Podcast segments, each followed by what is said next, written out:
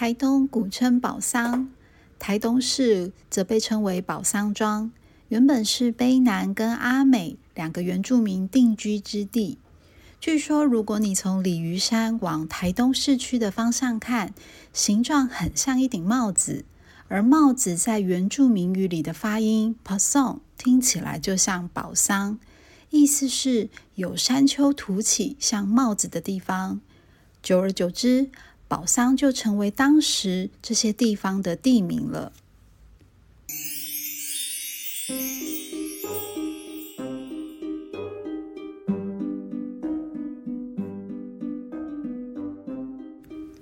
嗨，我是干贝。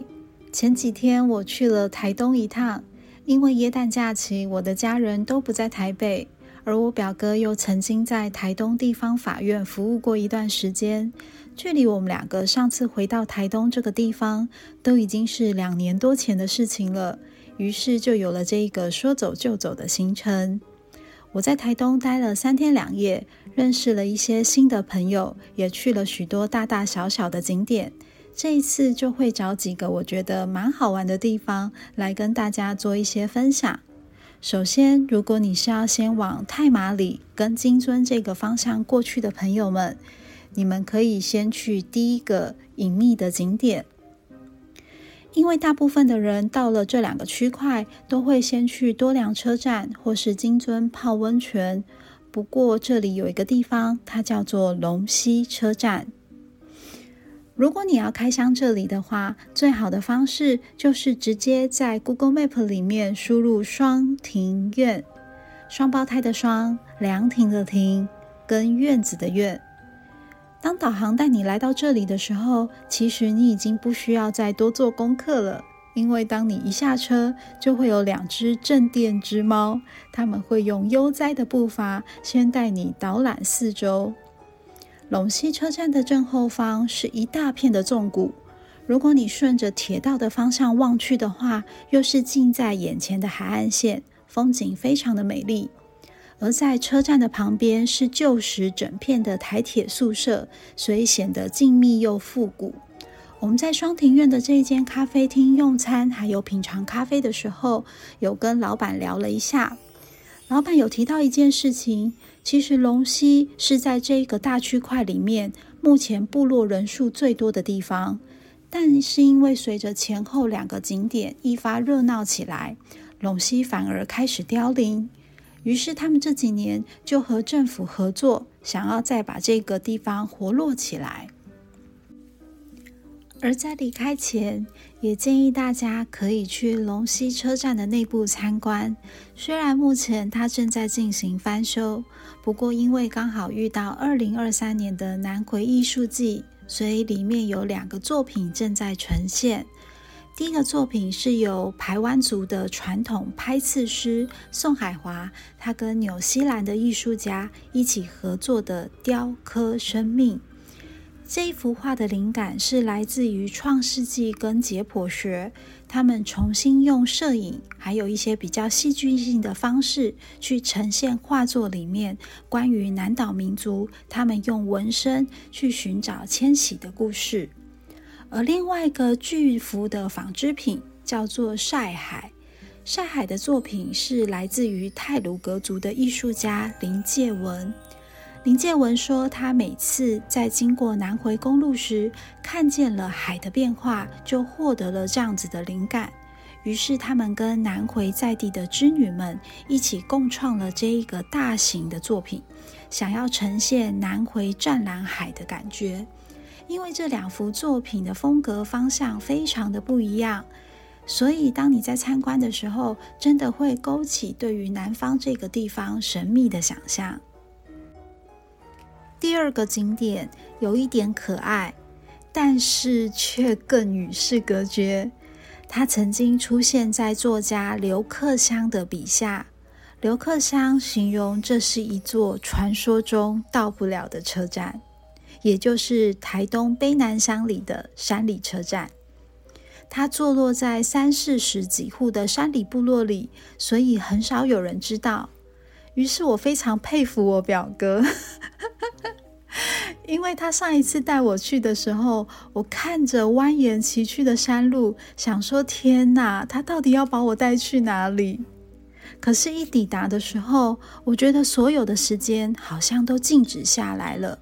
因为在这个宁静的山里，它因为铁路电气化之后，旅客越来越少，不过却仍保持东线铁路拓建以前的风格，所以显得更加的静谧跟淳朴。而最可爱的是，山里车站有非常多的猫咪，它们或坐或躺，在休息打滚，想到的时候就会走过来跟你玩耍一番。而在山里车站附近的山里教堂，是一座非常非常迷你的小教堂，可是却是以前当地的信仰中心。要进去那个教堂的门口，是用红色的铁锈花砖。还有紫藤花所布置而成的，可是它的大小甚至于比我表哥的身高还要再低矮一点，所以整个画面都很像童话故事里面才会出现的场景。而这一个部落中的山里教堂，也替这个安静的氛围带来几分热闹活泼的气息。我这次在去的时候，虽然这个迷你的教堂依旧伫立在那里。不过斑驳跟岁月的沧桑感更加的明显。不过山里车站已经有在进化的翻修，看起来更新，也更加的活泼了一点。所以如果下次大家经过卑南乡的时候，千万不要错过这个山中的小小童话世界，可以来参观一下哦。连续介绍了两个关于铁道和火车的景点之后。我们去一个比较特别的地方，也就是台东的八幡神社。它在东河乡的附近。根据文献资料记载，日治时期台湾建造的神社大大小小总共有四百多座，而台东的八幡神社就是日本人在日本八幡宫的配合之下所建造出来的。当时的利益是为了要保护台湾在地的人民，所以供奉的玉祭神有战神、建国之神和国家建设的合作神之类的。这个神社虽然非常的小，不过麻雀虽小，五脏俱全。里面没有眼花缭乱的商业布置，或者是掺杂了台湾在地的民俗，而是非常的单纯，就像日本在地的神社。同时，他对于参拜的仪式还有方式也写得非常的详细，沿途都有许多的立牌会告诉你要怎么做。如果你们有兴趣经过东河乡的附近，除了去吃东河包子之外，也可以绕进去这一个小景点，看一下这个可爱又宁静的神社哦。其实最后一个景点可以说是一个活动。因为我们大概在晚上的时候回到了台东市区，之前我表哥就神神秘秘的说他要带我去看一个特别的表演，我还在心里想说到底是什么，有很厉害吗？结果快到七点的时候，我们就来到了台东的铁花村。铁花村其实是这一个市区非常热闹的地方，因为许多大大小小的活动几乎都会在这里举行。它的附近也是由一个文创的园区所建构起来的，并且在周末的时候有一个长长的市集，所以人潮络绎不绝，非常热闹。而在铁花村里面有一个区块，它叫做音乐部落，它是呈现一个像户外教室一样的场地。几乎在每个周末都会邀请各地的乐团以及唱歌的歌手们来这边做一些表演。不过，在今年年底结束之后，音乐部落将会产生一些变化，就是这个场地暂时会不再对外开放，然后会重新做一些调整，所以可能之后不会再有乐手来表演了。这对于台东人来说，其实有一点可惜。我表哥就跟我说，他当时来台东看的第一场表演就是纪晓君的小型演唱会，所以这一次他想要再来听一次，因为之后可能就没有再有类似的机会了。当天晚上一开始的时候，前面是一个原住民的表演乐团。虽然他们唱的语言我不是很懂，不过整个唱歌的气氛，还有大家参与其中的欢乐气息，让我也不禁陶醉其中。旁边有一个小小的酒吧，所以大家在听音乐的同时，也可以去点一些调酒或无酒精的饮饮料，放松心情。后半场呢，就是纪晓君的表演了。他非常的可爱，唱功当然就是不用说了。尤其是他几杯红酒下肚之后，掺杂着妙语如珠的一些串场表演、脱口秀，